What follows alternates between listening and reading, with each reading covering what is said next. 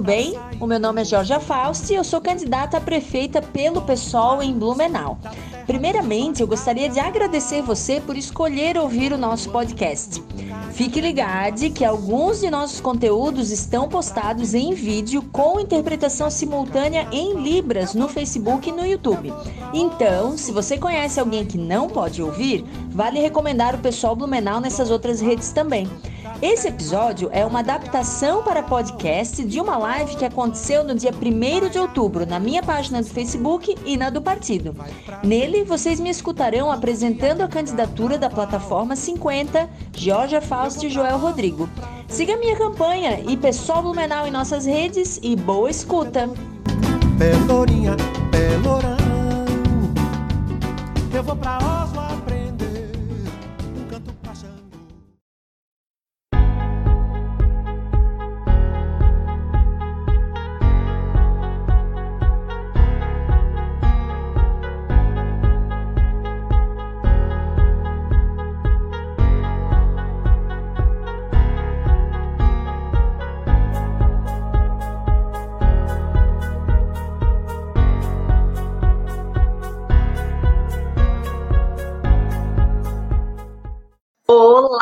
tudo bem?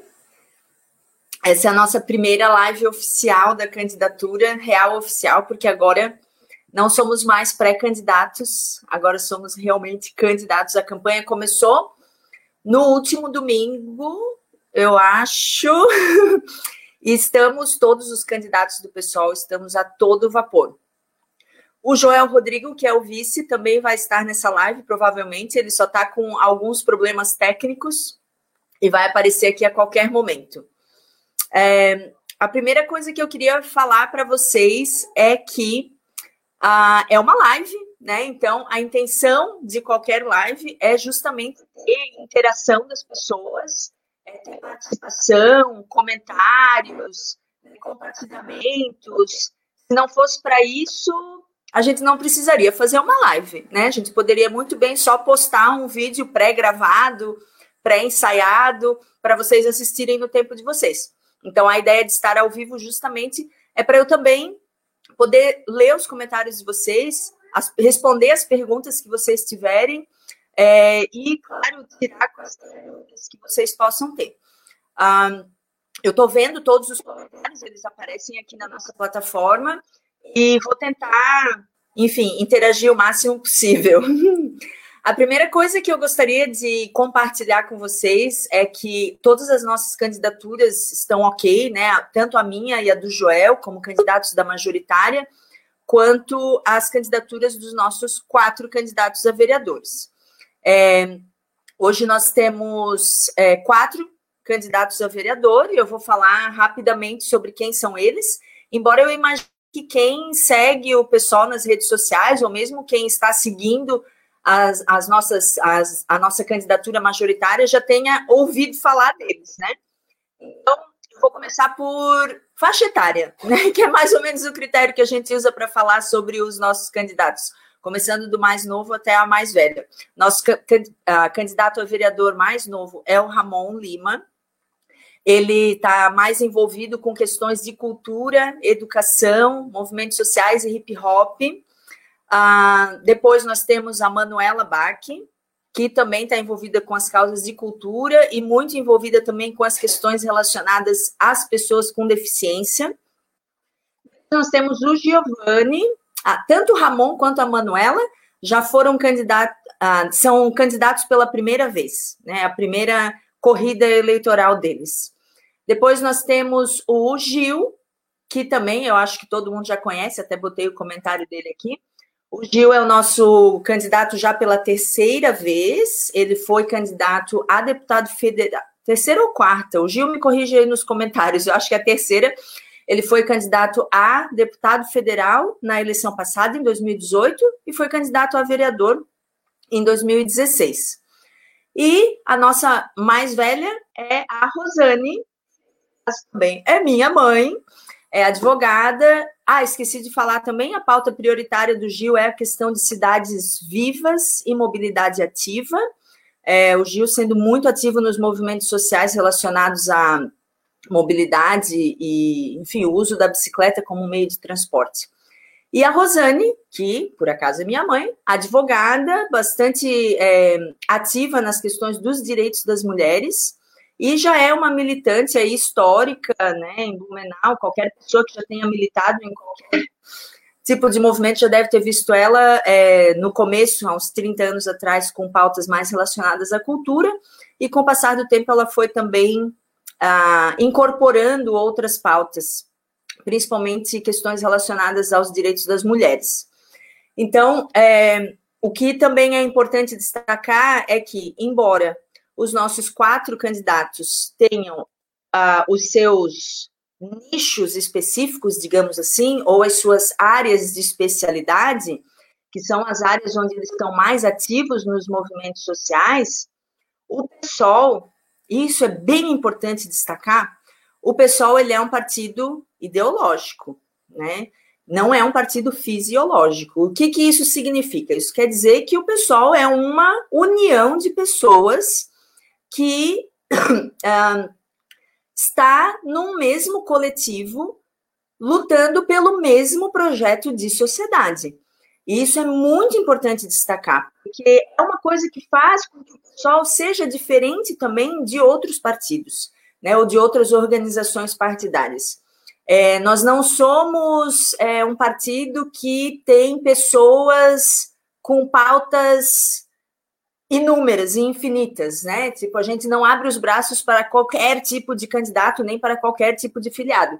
Nós temos um estatuto, nós temos um programa em comum e nós temos bandeiras que são defendidas amplamente por todos os filiados e todos os candidatos do partido.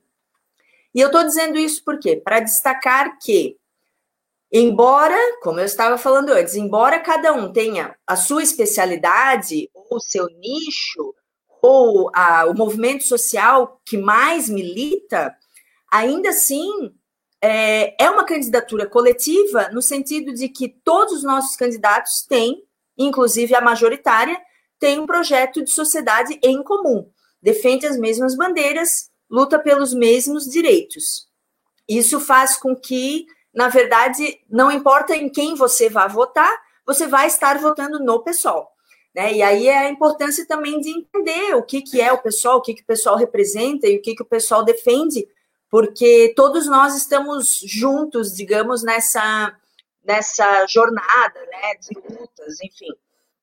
É, e isso é uma coisa que as pessoas precisam levar em consideração. Existe dentro do. O sistema eleitoral brasileiro, embora ele seja fundamentado em partidos, né, você precisa estar num partido para concorrer, o jeito que o sistema eleitoral funciona faz com que as candidaturas sejam muito personalistas. Né? E o que, que isso significa quando eu digo que as candidaturas sejam muito personalistas? Como o foco é no candidato, então é lá, Georgia Fausti prefeita, né? Giovanni Saibel vereador. É, então acaba dando-se esse foco à pessoa e não ao projeto. E, obviamente, muitos partidos e muitas pessoas se beneficiam disso. Né? Então, você vê um discurso muito comum em época de eleição, são as pessoas dizendo: ah, eu vou votar no fulano, porque apesar de estar naquele partido horroroso, ele é gente boa, ele é meu amigo, ele é padrinho dos meus filhos, é meu compadre, enfim, as pessoas acabam decidindo seus votos baseado na sua relação com aquela pessoa ignorando o fato de que aquela pessoa faz parte de um projeto político, né? E que você vai estar com o seu voto endossando aquele projeto político. E isso é uma coisa que a gente precisa acabar na política. Não sei exatamente a receita, não sei exatamente como que nós vamos fazer isso, mas é uma chaga mesmo da política brasileira, né? De que as pessoas pensem que elas estão votando somente em pessoas, porque a campanha eleitoral faz com que elas pensem isso, né, e ignorem o fato de que elas estão endossando um projeto político de sociedade. Né, um projeto político mais voltado para o lucro e não pela vida, para o capitalismo e não para uma sociedade mais igualitária, enfim. É, então, o pessoal não tem essa visão, o pessoal internamente luta contra essa questão do personalismo, né? Então, é, embora, sei lá, algumas pessoas não gostem tanto assim da Geórgia, talvez até alguns militantes do pessoal não gostariam que a Geórgia fosse candidata. ainda assim a Jorge está colocando seu nome à disposição para representar o projeto do pessoal, né, para representar as coisas que o pessoal acredita. Então, isso é bem importante que a gente tenha sempre em mente e também que a gente converse com as outras pessoas em relação a isso, né, que não basta votar na pessoa por mais gente boa que a pessoa seja, né, por mais legalzão que a pessoa seja, ou por mais honesto que a pessoa seja, é, o projeto a quem essa pessoa está vinculada é muito importante. Passando esta parte, vou falar um pouquinho de mim, claro. Imagino que muitos que estão assistindo já me conheçam, mas também tenho esperança de que algumas pessoas que ainda não me conhecem estejam aqui para me conhecer melhor uh, em relação às minhas lutas. Bom, eu sou a Georgia Faust, como você sabe, meu nome né, deve estar aparecendo em algum lugar da tela. Deixa eu botar meu nome aqui. Esse é o meu nome. E eu já fiz muitas lives no passado. Tinha uma época que, que eu fazia bastante lives. Então, quem já me conhece desde aquela época, de uns quatro anos atrás, sabe também que o meu jeito de fazer lives é assim mesmo, mais descontraído, mais casual e mais informal. Né? Então, não espere uma, uma candidata enlatada, né, com aquele formatinho padrão que fala exatamente aquilo que foi ensaiado. É mais assim de improviso mesmo, para que vocês realmente possam me conhecer, né? Ah, então, eu sou militante feminista já há muitos anos, 15, mais de 10, isso eu tenho certeza, mais de 10. Eu comecei militando num coletivo nacional de blogueiras. Eu não sei se alguém aqui ainda é do tempo dos blogs, mas eu era uma blogueira feminista. E esse coletivo nacional chamado Blogueiras Feministas é, era um, um portal que reunia diversas mulheres que escreviam na internet sobre questões relacionadas às mulheres. Com o passar do tempo, eu fui sentindo que essa militância de internet não era suficiente, para mim, pelo menos, né? E eu fui desejando fazer coisas mais materiais mesmo, mais no dia a dia, que tivessem uma maior, um maior impacto na vida das mulheres, né? Foi quando nós fundamos aqui em Blumenau o coletivo feminista Casa da Mãe Joana. Coletivo Feminista Casa da Mãe Joana começou numa reunião com três pessoas, inclusive eu tenho uma foto para provar, três pessoas, e terminou em 2016 com mais de 1.100 membros, o que eu considerei um sucesso absoluto para uma cidade como Blumenau, que tem se tornado cada vez mais conservadora nos costumes né, e nas pautas. Então, foi um sucesso. Mas o coletivo também, é, de certa forma, em algum momento não, não me satisfez mais. E a gente começou a pensar em formas de como fazer a nossa militância se tornar mais um, institucionalizada, ou formas que a gente pudesse furar a bolha, né? Porque com todos os méritos do coletivo feminista, ele acabava sendo, na minha opinião e na minha experiência, um, um coletivo que acabava falando muito para a própria bolha, né? Pregando para convertido, como a gente chama. E eu queria tentar furar essa bolha e realmente uh, chegar até as mulheres que estivessem realmente precisando, uh, que sofressem violência doméstica ou que sofressem abusos sexuais. Como que a gente ajuda essas mulheres? Então, a gente acabou fundando uma ONG, que é o Instituto Feminista Nízia Floresta. Eu sou bastante no bigode, então, com licença. E essa ONG justamente faz exatamente aquilo que eu sempre sonhei. Né? Nós trabalhamos com a orientação, o acolhimento de mulheres vítimas de violência doméstica e sexual. O Instituto Feminista Nízia Floresta já está aí há três, dois anos, quase três anos, trabalhando exatamente nesse foco que, que eu queria, né, que é esse trabalho com as mulheres vítimas de violência doméstica e sexual. E considero, sim, um sucesso estratosférico, apesar das nossas poucas pernas, né? Nós somos em poucas mulheres que realmente estão dispostas a arregaçar as mangas e trabalhar, pegar tarefa, enfim, junto.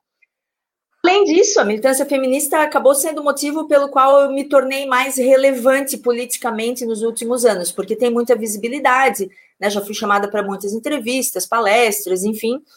Um, mas além disso, além da militância feminista, eu tô, um, eu sou pedagoga de formação, sou professora efetiva do Estado, professora de anos iniciais, eu sou professora de quarto ano numa escola aqui perto da minha casa, eu moro no Tribés. E um, recém concluir o meu mestrado em educação. Meu mestrado em educação também foi voltado para a área de sociologia uh, da infância e questões de gênero. Então, eu dei uma costurada em duas coisas que eram do meu interesse, que era a questão das crianças, né, com a sociologia da infância, e a questão das mulheres, é, com a questão de gênero. Então, toda ela foi costurada na questão de como as meninas, como as questões de gênero interferem na performance de meninas superdotadas. Né? E foi isso que eu estudei, pesquisei e quase morri nos últimos dois anos é, fazendo. É, também um, com essa jornada aí dentro da FUB, né, no mestrado, eu fui também é, escolhida ou assumi o cargo de coordenadora do Núcleo de Estudos de Gênero e Diversidade Sexuais da FURB. É, isso também é uma tarefa que toma bastante tempo e que exige diversos conhecimentos, porque aí eu tenho a militância ativa, né, que é no Instituto Feminista, e tenho também a militância teórica, que é o meu interesse nessas questões de gênero mesmo. Eu tenho, deixa eu ver aqui, essas três prateleiras aqui são só. Eu tenho que exibir a minha biblioteca, que é maior do que a do Paulo Guedes, né? A gente precisa ganhar, de, de ganhar nisso, pelo menos, né? Então, essas três prateleiras aqui são de livros relacionados a questões de gênero, questões feministas, em diversos aspectos, porque esse realmente é o meu interesse histórico, é o que eu mais amo ler, estudar, pesquisar, escrever, enfim. E não é só. Além disso, também sou cicloativista, né? Desde a bicicleta, eu acho que está na minha vida há um pouquinho mais de tempo até do que o feminismo. Deve estar tá fazendo uns 15 anos que eu comprei a minha bicicleta para ser o meu meio de transporte prioritário e foi quando eu tive a minha bicicleta que eu comecei a descobrir o quanto sofre a pessoa que não está dentro de um carro, né? Independente de estar de bicicleta, ou estar a pé, ou estar é, numa cadeira de rodas, ou estar com uma mobilidade reduzida temporária, ou mobilidade reduzida permanente, como é sofrida a vida na cidade de Blumenau para qualquer pessoa que opte ou não possa ter um carro. Né? Então, dentro do cicloativismo ou dentro dos movimentos por cidades vivas, como diria o Gil, a gente é, tem feito várias coisas, eu menos, né? Porque realmente eu não dou conta de tudo isso, mas sempre quando tem um ato, um protesto, um movimento, eu participo, eu colo junto, eu divulgo, né? Em pedaladas e, enfim, para lutar para que a nossa cidade seja realmente uma cidade para todas e todos, né? e não só todas e todos os humanos, mas todos e todos, todas e todos mesmo, né, no sentido muito mais amplo.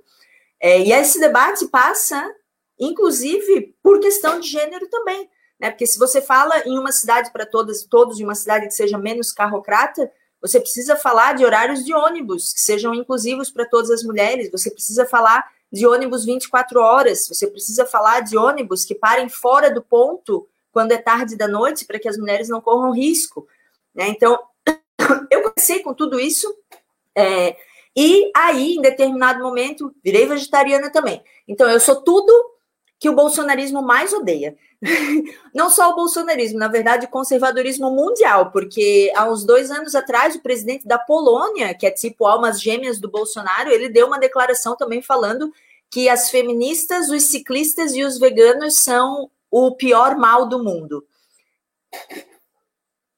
Então é isso. Quis dizer, né? Sendo a representação de tudo que há de pior na visão de um conservador fundamentalista, né, retrógrado e, por que não, fascista. Né? Então, é, virei vegetariana, um ano depois virei vegana, uh, e também passei a atuar nos movimentos de libertação animal né, também pesquisando sobre isso, lendo sobre isso. Aí é essa prateleira aqui, ó. Para cada assunto que me interessa, eu tenho uma prateleira. E aí os movimentos de libertação animal. Quem, quem me introduziu nessa vida foi a minha gatinha princesa. Foi o primeiro animal que eu resgatei, que inclusive eu postei uma fotinho dela ontem no meu perfil do Insta. Ela tá um pouquinho doentinha, ela já tá com 12 anos. Ah, e depois da princesa, eu virei a louca dos gatos, a louca dos cachorros, comecei a resgatar muitos animais, é, mais até do que eu poderia dar conta, é, e comecei a me interessar também pelas questões dos direitos dos animais, animais, ou seja, muito além de cães e gatos. Claro que a gente tem nos ambientes urbanos um problema mais evidente mais explícito em relação a cães e gatos, abandono, maus tratos e etc. Mas tem muitas coisas relacionadas a outras formas de vida que também precisam ser. Olha ela aí, ó. Oi, princesa. Lá vem ela. Ela veio fazer propaganda, resgatem animais, tenham posse responsável, coloquem tela no seu apartamento, que lugar de gato é dentro de casa, e sejam veganos. E a princesa, então, é, foi meu primeiro animal, passei a resgatar vários, enfim, tornei-me protetora independente de animais. E aí, com o passar do tempo, eu comecei a perceber que todas essas pautas que eram tão importantes para mim, elas é, tinham coisas em comum, né? Elas tinham coisas em comum. Todas elas estavam vinculadas, de certa forma, ao conservadorismo, né? Ao capitalismo, principalmente, capitalismo top de todos, né? E ao conservadorismo, fundamentalismo religioso até em algumas questões. E aí eu comecei a pensar que eu não estava dando conta de participar de tantos movimentos sociais, né? Porque você imagina, você quer estar em todas. Você está nos movimentos feministas, você está nos movimentos de libertação animal, você está nos movimentos de acesso à cidade, né? Cicloativistas, você está. E, e para uma mulher que é trabalhadora, porque eu não sou burguesa, eu não sou dona de meio de produção, eu sou trabalhadora, e de chão de sala de aula mesmo, ah, eu comecei a pensar que eu não ia dar conta de tudo. Como que a gente pode fazer para militar por todas essas causas ao mesmo tempo? E aí pensei, um partido político, talvez, né? E realmente ah, é isso, né? E aí é isso tudo que eu falei agora se vincula a tudo aquilo que eu falei lá no começo, que é o fato de que o pessoal é um partido ideológico que defende diversas bandeiras, embora os nossos candidatos tenham as suas especialidades. Né? Todos nós entramos porque defendemos um projeto amplo que englobe muitas coisas, né? E não somente, ah, eu sou a candidata dos animaizinhos né? E aí, tipo, dane-se as mulheres, não tô nem aí para os ciclistas e não me importa, sei lá, qualquer outra coisa, né? Então, é, isso tudo me fez pensar da importância da construção de um projeto de sociedade, porque nenhuma das pautas das quais me são caras e nas quais eu milito seriam resolvidas por si só. Né? Não existe isso. Nunca vai acabar a opressão da mulher ou a violência contra a mulher nunca vai acabar enquanto houver né, falta de inclusão, por exemplo, ou falta de mobilidade nas cidades, por exemplo, ou, enfim, algumas teóricas vegano-feministas vão dizer enquanto houver exploração dos animais também, mas aí, nesse caso, tem divergências dentro do feminismo, né? E essas coisas todas estão vinculadas e elas têm uma causa em comum, né? Que é esse jeito de pensar capitalista e neoliberal. Então, esse é o nosso inimigo comum e é a coisa contra a qual a gente luta cotidianamente, embora nas nossas identidades. Né? Ah, bom, o Joel não conseguiu entrar, então eu vou tomar a liberdade de falar em nome dele. O Joel Rodrigo, que é o nosso candidato a vice, ele está conosco no PSOL desde 2016. Ele se aproximou do pessoal por uma admiração que ele tinha ao Plínio. É, se você não conhece o Plínio, foi um grande militante do pessoal durante muitos anos, vocês podem pesquisá-lo, e foi nosso candidato a presidente também em 2000 e... não vou lembrar, 2018, 2014, 2012, 2008, 2012, eu acho. Ah, e por causa do Plínio, o Joel se aproximou do pessoal, conheceu o pessoal, se interessou pelo pessoal, pelas pautas, bandeiras, debates, enfim, e desde então ele está conosco. É, ele é também é blumenauense, nascido e criado, assim como eu também sou, é, mora ali na escola agrícola, na Vila Bromberg, e ele é motorista de aplicativo. O que eu acho mais interessante no Joel é, são duas coisas, na verdade, né? Número um, que ele é pai, mas ser pai não basta, tem que participar. Não, não só ele é pai, como ele tem guarda compartilhada da filha dele, a Júlia, e ele é um pai extremamente ativo e participativo e que realmente leva a sério a questão da paternidade. Isso para mim, como mãe, eu sou mãe da Olivia, que vocês também devem conhecer. Uh, para mim, como mãe, é uma coisa muito incrível de ver, porque nós sabemos muito bem como uma paternidade ativa é uma coisa rara, raríssima. Né? Quantas mulheres sequer, quantas crianças sequer têm o nome de, do pai no registro de nascimento? Né? Ou quantas mulheres são sobrecarregadas pelas tarefas do seu trabalho, mais as tarefas domésticas, mais o cuidado com os filhos. A questão de uma paternidade ativa também é uma pauta do movimento feminista. Né? Nós queremos lares e famílias onde as tarefas sejam compartilhadas, compartilhadas com igualdade e que a criação de filhos seja justa. Não só para tirar um pouco do peso dos ombros das mulheres, mas principalmente porque também é importante para as crianças e para os homens que fazem essa tarefa. Né? Então, é, eu também tenho guarda compartilhada com o pai da Olivia, e é no mesmo esquema também, 50-50, né? 50% do tempo comigo, 50% do tempo com ele. Um, e isso é um trabalho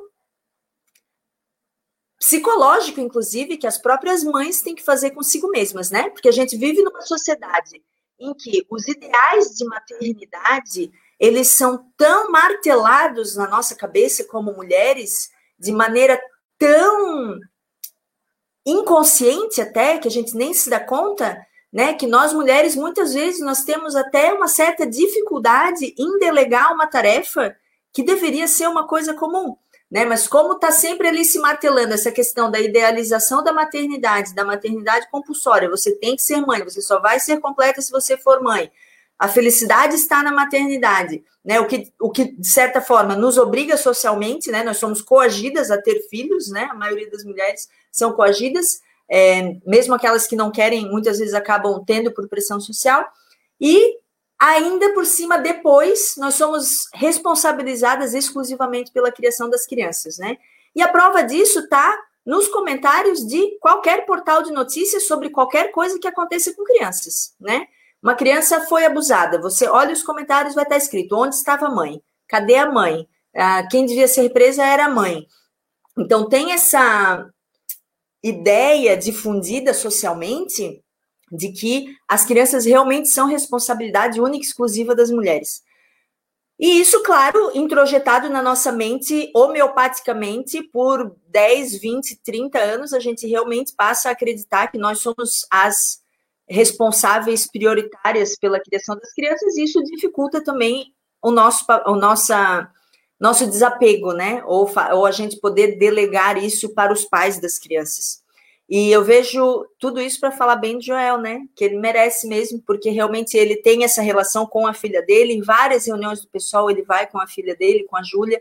E agora que a Olivia está maiorzinha, elas até brincam juntas. É, e além disso, a segunda coisa que eu mais gosto no, no nosso candidato a vice é o fato dele ser motorista de aplicativo. Isso é um debate que não está sendo feito adequadamente ainda, até por ser um fenômeno tão recente, né? Que é a precarização do trabalhador.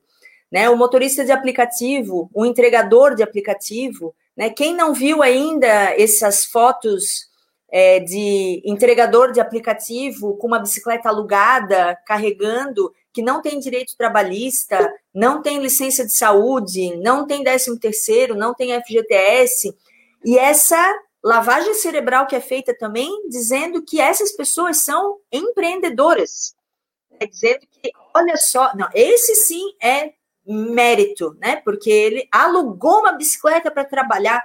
Isso é que é força de vontade, proatividade, né? Todo esse discurso corporativo.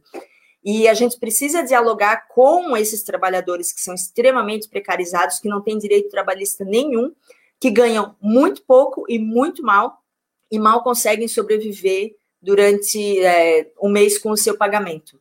Né? Então, ele está aí representando também essa classe. O que eu tenho para falar? Vocês podem começar a perguntar também, né, gente? Por favor. Não, vocês sabem que eu falo, falo, falo, falo infinito. A gente tem mais 15 minutinhos só de live, então essa é a chance. É, acho até que eu já falei bastante coisa em relação ao próximo ponto da minha pauta, que é a relação dos movimentos sociais, né? Então, a gente, em geral, todos os militantes do PSOL constroem movimentos sociais fora do PSOL. Né? Então, a gente tem esse entendimento de que o partido também, por si só, talvez não vá conseguir resolver todos os problemas, então daí a importância de nós estarmos atuantes. E isso também faz a diferença em relação às candidaturas do pessoal. Né? Os candidatos do pessoal não estão candidatos apenas durante o período eleitoral. Os candidatos do pessoal, todos eles, eu, Joel, Rosane, Gil, Ramon, Manuela, todos nós trabalhamos diariamente nas, nas nossas vidas em inúmeras pautas e com inúmeras coisas. Então, não é como se a gente estivesse caindo de paraquedas. Ai, que legal, agora eu vou ser vereador, sabe? Ou agora eu vou ser prefeita. Boa ideia. Né? Vou ser promovida de professora a prefeita.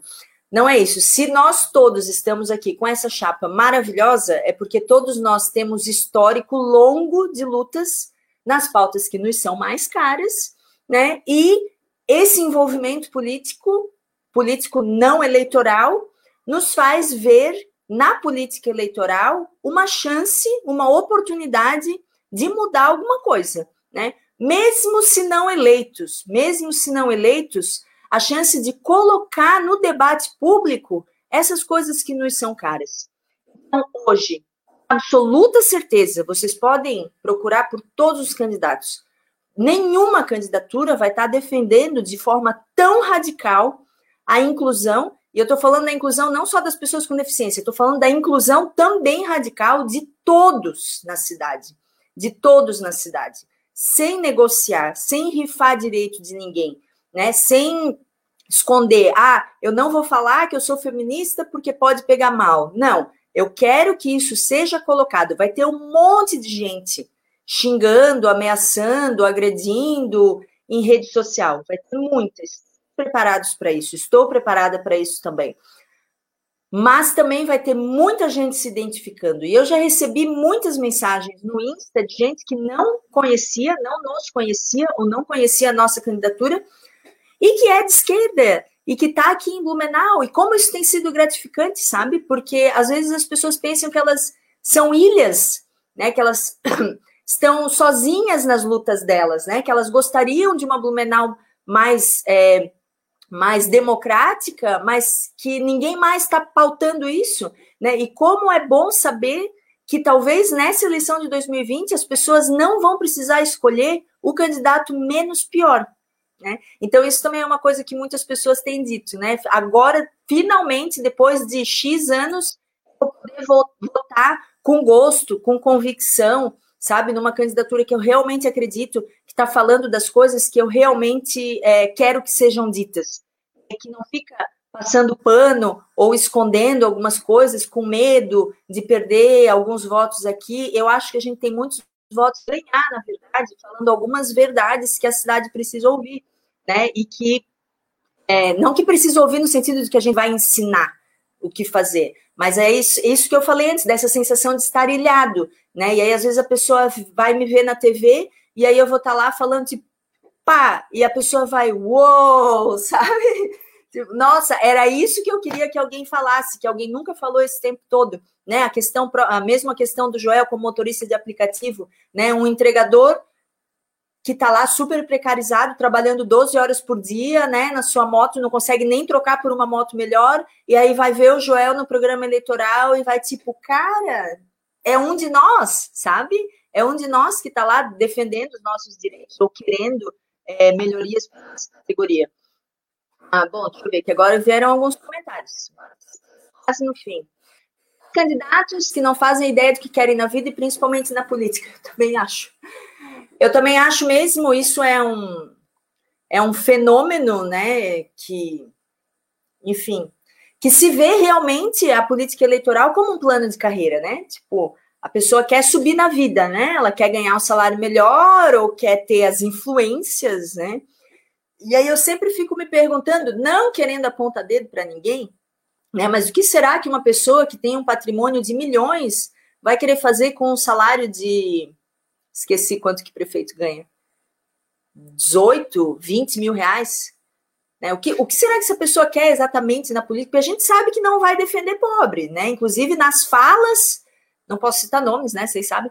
Inclusive nas falas fala isso, né? Candidato que tem milhões declarado que vai num programa de TV para dizer que ah, não, não tem que construir é, creche em Blumenau, porque não precisa e porque Blumenau tem muito velho, então não precisa construir creche. Você, nossa, mas essa pessoa provavelmente nunca botou o pé fora de casa para conversar com uma mãe, né? Não sabe que a fila única para creches em Blumenau tem mais de 4 mil crianças. Né? Que falta de senso de realidade que a pessoa tem que ter para fazer uma afirmação como essa, que Blumenau não precisa de creche. Né? Eu diria que essa é a maior urgência de Blumenau hoje, né? que é ter mais vagas e a construção de, maiores, de um maior número de creches. Né? Uh, Manuela, exato. É importante que leitores percebam que todos os lugares são transversais. Eu acho que você quis dizer todas as pautas, né? Que todas as pautas são transversais, porque elas se atravessam, exatamente. É, não tem como lutar só por uma, né? Quer dizer, tem como lutar só por uma, mas você está perdendo a noção política mesmo de que essa uma pauta ela está entranhada num sistema, numa estrutura que é muito maior do que ela por si só. Vamos ver o José Inácio, meu anjo querido. Georgia, sabendo que mais de 80% da população brasileira, blumenauense, apertou 17 na última eleição. Quais as estratégias do pessoal para alcançar o público que se decepcionou, ou até mesmo aqueles que optaram pela direita por um antipetismo? Ou, quem sabe, até mesmo virar o voto de quem tem hoje a intenção de votar em candidatos de direita? Isso é uma pergunta muito boa. E, na verdade, assim, nós não temos, sendo bem honesta, nós não temos a intenção de converter bolsonarista convicto. Principalmente bolsonarista convicto de classe dominante, porque a gente sabe que as intenções e que as ambições dessas pessoas são diametralmente opostas ao nosso projeto de sociedade. Então, nós entendemos que essa seria uma disputa inglória, né? Que a gente não conseguiria chegar a lugar nenhum. Mas tem aí um campo que é de esquerda e que está aí fracionado entre as quatro candidaturas de esquerda, que a gente está disputando, por óbvio, né? Até por sermos a única candidatura que está realmente se posicionando publicamente à esquerda. E não é corona, tá, gente? e nós temos aí um campo cinza também, que são as pessoas que, como você mesmo falou, votaram 17 por achar que era a opção menos pior, por estar tá contaminado pelo antipetismo, né? E que acabaram votando achando que. E tem muita gente progressista nessa área cinza, tá? Tem muita gente progressista que foi também é, é, induzido, né, por todo o processo pelo qual o PT passou nos últimos anos, a pensar, foi induzido a pensar que a corrupção nasceu e foi inventada pelo PT e que assim que o PT desaparecer da face da terra vai acabar a corrupção. Então tem, tem muita gente que pensa isso. Então essa área cinza a gente também está disputando. A gente está bastante otimista em relação a isso, porque embora a nossa campanha seja bastante modesta, né, o pessoal não ganha tanto dinheiro assim do fundo eleitoral, nós estamos tendo bastante alcance graças às pessoas que estão apostando e apoiando esse projeto, né? Então, o, o, nosso jogo é tentar burlar o algoritmo, né? É comentário, like, compartilhamento. Então, se você está assistindo essa live e ainda não curtiu, por favor, curta, compartilhe, porque esse é o jeito que a nossa mensagem vai conseguir furar a bolha e chegar do lado de lá. E aí, claro, a partir do dia 9 de outubro, ó, lá vem o entregador precarizado, ó. Passou aí. Então, a partir do dia 9 de outubro, nós vamos aparecer também na TV aberta, então eu acho que isso também vai chamar muita gente. E, claro, devido às condições impostas a nós por conta do coronavírus, né, da pandemia, a gente não vai exatamente conseguir fazer uma campanha de rua mesmo, né, de estar tá indo em todos os lugares, estar tá entregando panfletos, estar tá conversando com as pessoas cara a cara. Isso, obviamente, dificulta um pouco o nosso trabalho. Mas, ao mesmo tempo, tem muita gente que atribui a vitória do Bolsonaro às redes sociais ao WhatsApp, né?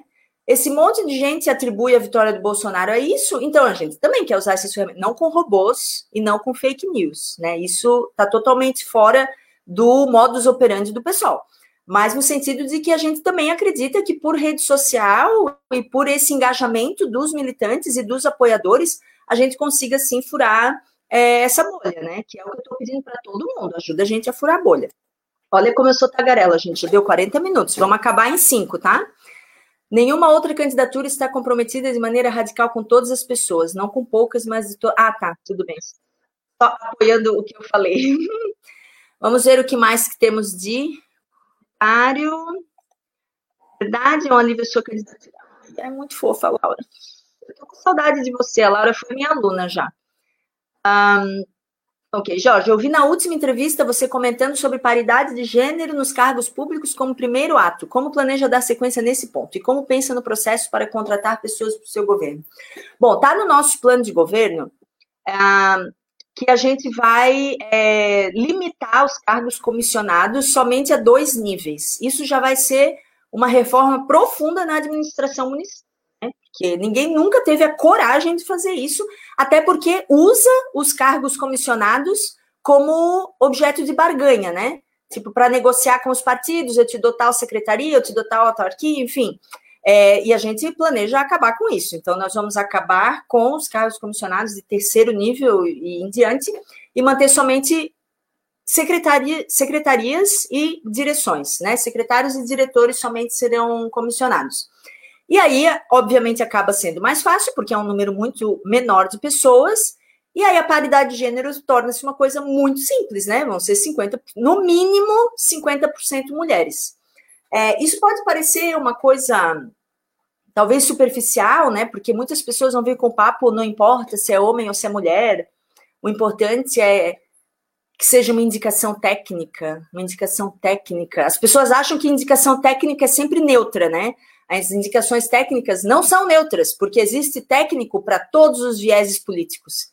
Né? Então, vai ser uma indicação técnica, obviamente, mas indicações técnicas alinhadas com o nosso projeto ideológico. Né? E aí a paridade de gênero torna-se mais fácil, porque não sei se vocês perceberam, mas dentro da esquerda nós temos uma representatividade feminina muito maior. Então, nós temos mulheres técnicas para assumir cargos em número muito maior do que em qualquer outro espaço, porque é um espaço que valoriza as mulheres, que incentiva a participação das mulheres, que fomenta a participação política. Então, eu acho que nome não vai faltar. O que faltou para todos os governos até hoje foi vontade política de realmente colocar mulheres nos espaços de poder e decisão. E com a gente isso vai acabar, né? A gente vai ter mulheres ocupando espaços de poder e decisão. E sim, o falou, é possível. Gabriele, eu li o teu comentário sobre o esdrúxulo vídeo do Macedo, Mulheres e Educação. Aproveitando o ensejo, como seria a tua relação com a educação enquanto chefe do Poder Executivo Municipal? Como fortalecer a educação pública dentro daquilo que é a atribuição do município? A coisa mais fácil que tem para fazer na largada já é a valorização dos profissionais da educação, né? Talvez muitos de vocês não saibam, mas Blumenau tem um dos salários mais baixos da região.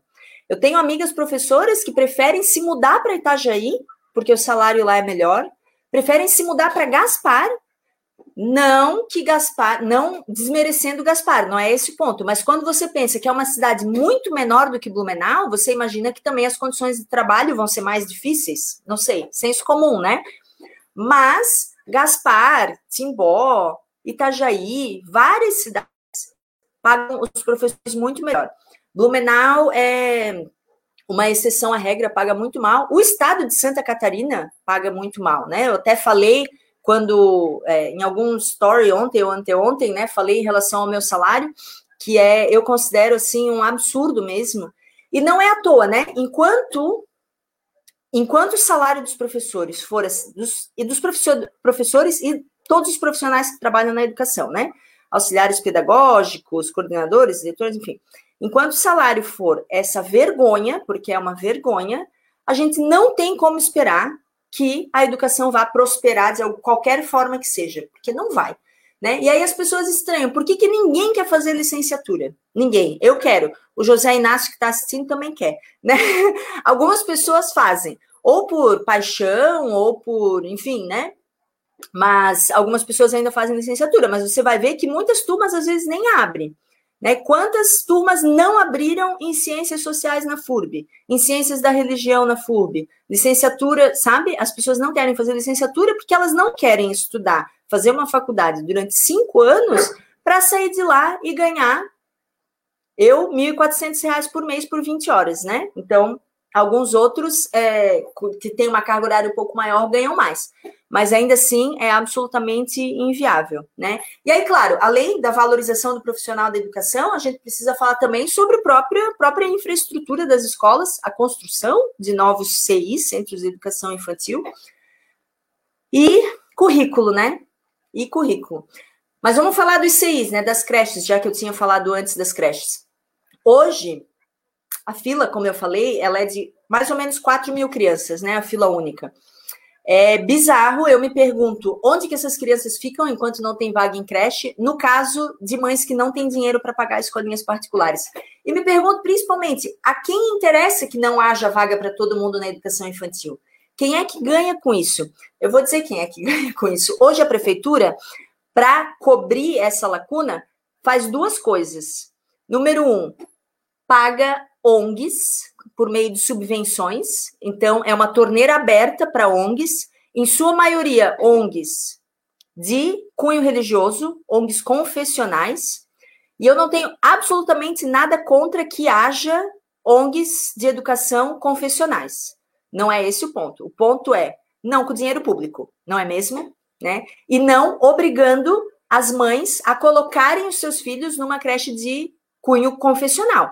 Então, eu fico pensando, eu, por exemplo, se eu ah, não tivesse conseguido vaga na creche aqui perto de casa e eu tivesse que colocar a Olivia numa dessas ONGs, e aí a guria ia voltar para casa rezando o Pai Nosso. Isso não é Estado laico, e isso não é respeito às crenças individuais, porque vocês sabem que eu não sou católica e não sou cristã. Né? Então, eu acho que não é o Estado que tem que financiar esse tipo de educação. Né? Estuda em escolas confessionais, sei lá, quem quiser. E a segunda coisa que a prefeitura faz é. Agora, é novidades. Eu acho até que é esse ano que começou a fazer isso, ou no começo do, no final do ano passado. Compra vagas em escolas particulares com fins lucrativos. Hoje nós temos três creches em Blumenau, que são creches normais, não são nem ONGs sem fins lucrativos, são creches mesmo, negócios, business, dinheiro. Três creches que têm esse credenciamento da prefeitura. Essas creches recebem por aluno 450 reais meio período, 900 reais por período integral.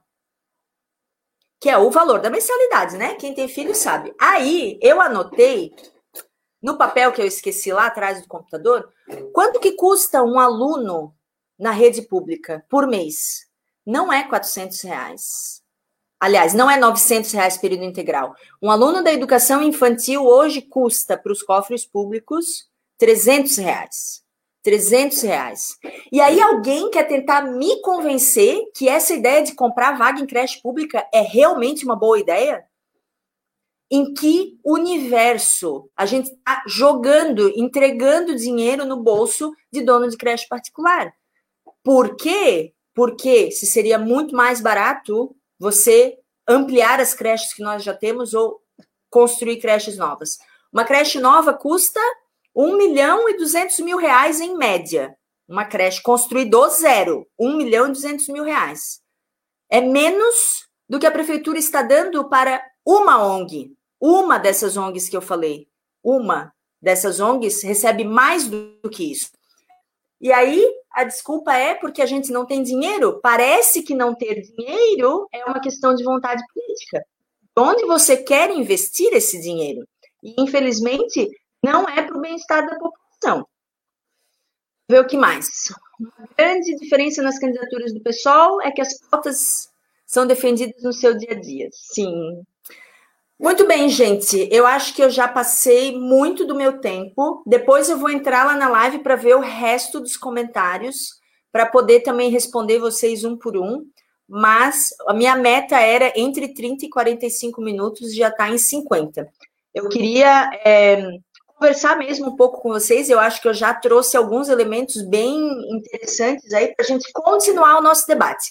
Então, anota aí na agenda. Vai ter live sempre durante a campanha, até 15 de novembro, todo sábado às 17 horas e quinta às 20h40, logo depois que acaba o horário eleitoral na TV. Horário eleitoral na TV das 20h30 até 20h40. 20h40 a gente já entra no ar para continuar falando sobre aquilo que a gente vai falar na TV, porque na TV é poucos segundos, né? Então aí acabou o horário eleitoral, viu a gente lá na TV, se joga para o Face e vem assistir a live. Toda, todo sábado às 17 horas, toda quinta-feira às 20h40. Mas eu sempre vou anunciar também. E quem quiser ter acesso ao plano de governo, ele está no Divulga Cande, mas eu também posso mandar para vocês. Nosso plano de governo foi construído a muitas mãos e está sendo construído desde 2016, com contribuições de todos os nossos militantes, e pode muito bem ter a contribuição também dos nossos apoiadores. Né? Se vocês de repente percebem que está faltando alguma coisa, que a gente pode aprofundar mais outra coisa, como eu já falei lá no começo e várias vezes, é um projeto coletivo de sociedade. Um projeto coletivo se faz coletivamente com todo mundo que está interessado nele. Tá bem? Espero que vocês tenham gostado. Muito obrigada. A audiência foi bem legal. E nós nos vemos de novo no sábado, agora, às 17 horas. Vai ser com a Rosane e o Ramon, eu acho. Vai ser com dois candidatos a vereadores nesse sábado, para eles também falarem um pouquinho de si. E na quinta-feira vai ser com os outros dois, aí com o Gil e com a Manuela, eu acho. Eu acho, tá? Mas vocês vão ser informados de tudo. Eu que estou muito ruim de agenda, porque é muita coisa na cabeça. Um beijo a todos, boa noite, obrigada pela paciência. Preciso tomar uma aguinha que falei demais. E nos vemos nas redes sociais. Espero que em breve possamos nos ver pessoalmente também. Um beijo. Tchau.